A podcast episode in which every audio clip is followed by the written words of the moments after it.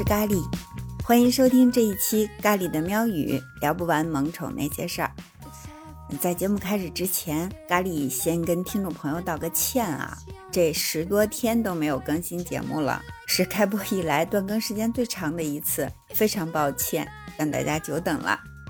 嗯，你们就允许咖喱偶尔摆烂一下吧，就当是在调整心情，重新出发，以后可以更有劲头，持续不断的给大家输出有趣的话题，好不好？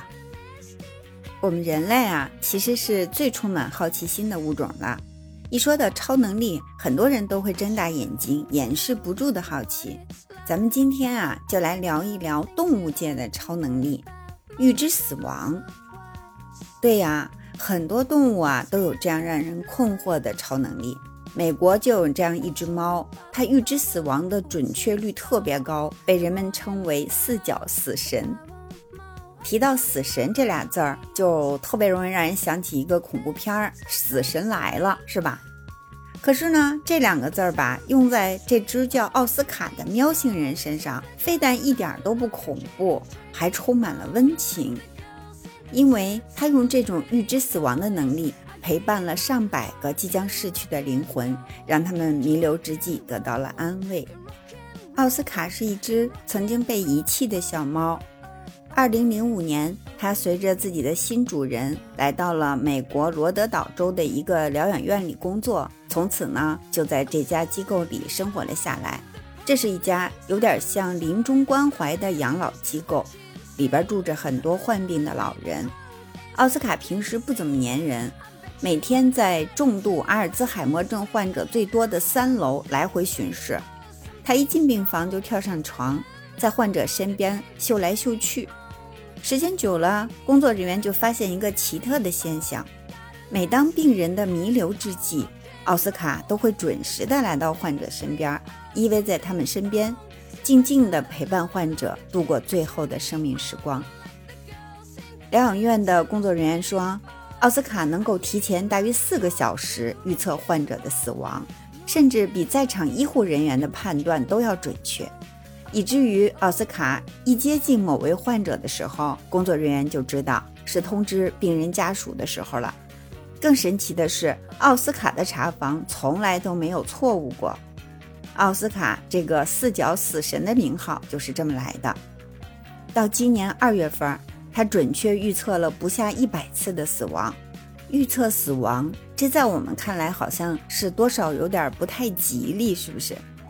可是呢，这个医院里边的患者家属一点都没有因为这种怪异而且略带恐怖的天赋讨厌奥斯卡，反而是非常感激他，因为经常是他。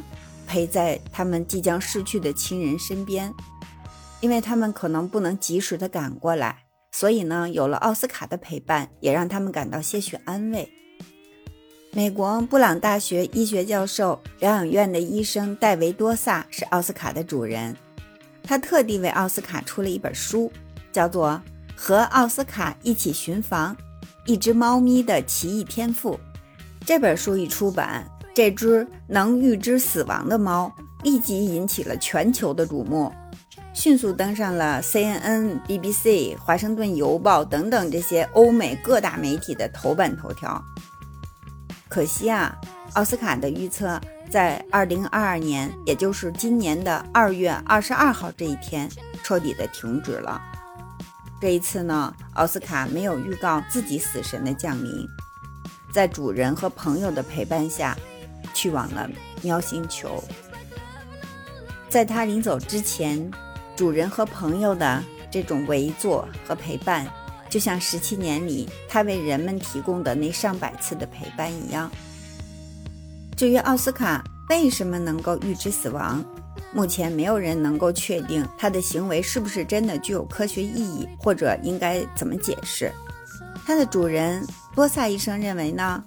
帮助奥斯卡做出判断的，可能是人类即将死亡的时候释放的气味，或者其他化学物质，又或者是他从医生护士的行为里边读到了什么。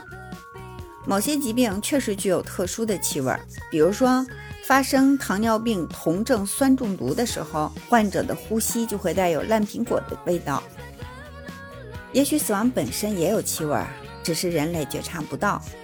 一些动物专家也提出假设，说除了闻到死亡特有的气味，还有可能是奥斯卡注意到了房间里边忽然变安静了，然后就学会了留在这种有信号的房间里。还有人呢认为奥斯卡根本没有预测死亡的能力，这是一种确认偏差现象，也就是说，它的出现和死亡无关。但是呢，人们愿意选择性记住恰好连接发生的例子，忽略了那些无关的停留。无论结论如何吧，现在医生们还没有找到预测准确死亡的这个秘诀。虽然研究可以统计出整个人群的风险，但对于具体的个人，医生都没有办法做出精确判断。曾经有研究记录了医生对于患者七十二小时内是否会离世的判断，结果显示，哈。医生的准确率是百分之六十五到百分之七十三，相当于判断三次就一次出错，还真不如奥斯卡的查房准确。奥斯卡的准确率可是百分之百啊！这就是四角死神的故事。至于猫咪是不是真的能预知死亡这个问题啊，还是留给科学家去解答吧。在咖喱看来。奥斯卡只是在用他独特的方式表达着对我们人类的爱。对于我们这些铲屎官而言，恐怕并不期许自家的主子真的拥有什么难以置信的超能力吧。只希望他们健康快乐，时不时来点小调皮，来点甜蜜的小困扰，我们就这样快乐到老，不是吗？好啦，今天我们这期节目就到这儿，感谢你的收听、点赞、分享和评论，我们下期节目再见。